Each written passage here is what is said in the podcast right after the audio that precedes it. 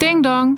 Hallo, willkommen. Es ist 17 Uhr und damit Zeit für FOMO. Was habe ich heute verpasst? Am Donnerstag, den 27. Mai 2021.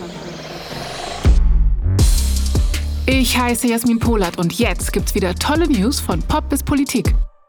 Dafür stehe ich mit meinem Namen. Heute geht es um Hollywood-reife Sprachnachrichten für euch, ein Stück Filmgeschichte für Amazon und eine Kindergeschichte für die Welt. Die Menschheit lässt sich ja in zwei Gruppen aufteilen. Die eine liebt Sprachnachrichten. Alle anderen Menschen kriegen den blanken Hass, wenn sie sich drei Minuten lang rasselnde Atmer und unzusammenhängendes Geschwafel reinziehen müssen. Für diese Menschen hat WhatsApp jetzt ein hilfreiches Feature eingebaut. Ab sofort können NutzerInnen nämlich die Sprachnachrichten in bis zu zweifach erhöhter Geschwindigkeit abspielen. Bis zu zweifach erhöhter Geschwindigkeit abspielen. Dass das Feature kommt, wurde schon im März angekündigt. Meine Kollegin Dana Sarin hatte darüber berichtet und gehört übrigens eher zur zweiten Gruppe. Und jetzt ist es endlich da. Ja, und meine Timeline war gestern voll von Sprachgenervten, die ihre überschwängliche Freude zum neuen Geschwindigkeitstool ausgedrückt haben. Zum Beispiel die Bestseller-Autorin und Edition F-Chefredakteurin Mareike Kaiser. Die hat gestern getwittert. Mein neues Telefon bietet mir die Option, Sprachnachrichten in 1,5-facher Geschwindigkeit abzuspielen und ich habe mich noch nie so sehr von einer technischen Funktion verstanden gefühlt. Herz-Emoji.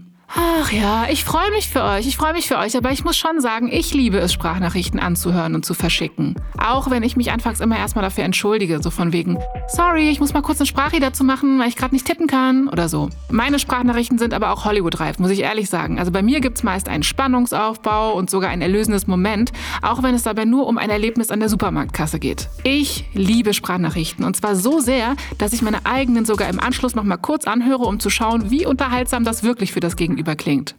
Findet ihr das selbst verliebt? Naja, was meint ihr, warum ich diesen Podcast hier mache? Liebe dich selbst, wie Kanye West sich liebt. Das sagt man doch so. Und der ist übrigens vielleicht schon wieder in jemand Neues verliebt. Der US-Rapper und Designer soll Gerüchten zufolge nämlich das Supermodel Irina Shayk daten. Das berichten zumindest Gossip-Seiten wie Demois auf Instagram, aber auch die Daily Mail. Die Scheidung von Ex-Frau Kim Kardashian ist zwar noch nicht durch, aber die soll das Ganze auch gar nicht stören. Würde mich aber auch nicht. Ich würde einfach weiter meine Millionen zählen und alles Gute wünschen. Außerdem soll Kim auch schon wieder daten, also alles gut.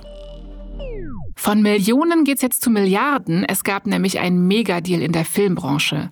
Amazon kauft das Hollywood-Studio MGM für 8,45 Milliarden Dollar. MGM, das steht für Metro Goldwyn Mayer und ihr wisst bestimmt, wovon ich spreche. Das ist die Firma, die immer am Anfang von Filmen erscheint, die mit dem brüllenden Löwen im Logo. Das Filmstudio gibt es schon seit 1924 und hat die goldene Ära in Hollywood mitgeprägt. Aber Corona betrifft eben viele Branchen und scheinbar hat auch MGM, die wohl schon länger gestruggelt haben, noch zusätzlich unter der Pandemie gelitten und letztes Jahr mussten sie dann zum Beispiel Insolvenz anmelden. MGM steht für ein Stück Filmgeschichte und hat wirklich die absoluten Blockbuster-Classics auf Lager. Neben den James Bond-Reihen haben sie Filme wie Rocky oder Robocop produziert, aber auch aktuelle Serien wie Handmaid's Tale oder Fargo. Es wird also demnächst eine Menge Filmmaterial auf Amazon geladen. Das Internet ist natürlich voll mit Tweets und Memes zum MGM-Kauf. Zum Beispiel gab es Bilder vom Logo, in dem anstelle des Löwen der Kopf von Amazon-Gründer Jeff Bezos durchguckt und so weiter. Der verlässt bald übrigens seinen Chefposten. Am 5. Juli, dem exakten Gründungstag von Amazon vor 27 Jahren, sagt Jeff Bezos also, Alexa spielt Time to Say Goodbye und packt seine Boxen. Er bleibt aber Verwaltungsratschef der Firma. Reicht ja auch. Also mit 190 Milliarden US-Dollar ist Bezos nämlich laut Bloomberg Billionaires Index der reichste Mensch der Welt. Was will man da noch erreichen? Gibt ja niemanden, der ihm eine Gehaltserhöhung geben kann. Neuer Chef wird übrigens Andy Jassy, der war bisher Chef von Amazon Web Services und wird sicher auch Unternehmensgeschichte schreiben. Mal gucken, ob es ein Happy End geben wird. Wir enden die heutige Folge jedenfalls mit einer traurigen Nachricht. Der Kinderbuchautor und Künstler Eric Carl ist am Sonntag mit 91 Jahren gestorben. Das hat seine Familie jetzt auf seiner Website mitgeteilt und das Internet trauert.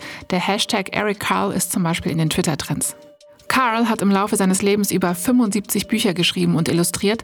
Sein bekanntestes war Die kleine Raupe Nimmersatt. Das Kinderbuch ist 1969 schon erschienen und wurde laut seiner Website über 50 Millionen Mal weltweit verkauft und in 60 Sprachen übersetzt. Und auch bei uns heute Morgen in der Redaktionskonferenz ist aufgefallen, wie omnipräsent dieses Buch war. Jeder von uns kannte es zumindest vom Namen her. Ich glaube, ich weiß warum. Zu der Geschichte von der kleinen Raupe, die sich durch verschiedene Lebensmittel futtert und dann zu einem Schmetterling wird, können einfach Menschen aus der ganzen Welt von jung bis alt relaten. Es macht irgendwie Hoffnung. Mir sagt die Geschichte vor allem, wir alle können morgen Schmetterlinge sein, egal wie viel uns heute noch zum emotionalen Sattsein fehlt. Mit diesen spirituellen Worten verabschiede ich mich und fliege davon. Das war's für heute mit FOMO. Wir hören uns morgen wieder hier auf Spotify. FOMO ist eine Produktion von Spotify Studios in Zusammenarbeit mit ACB Stories.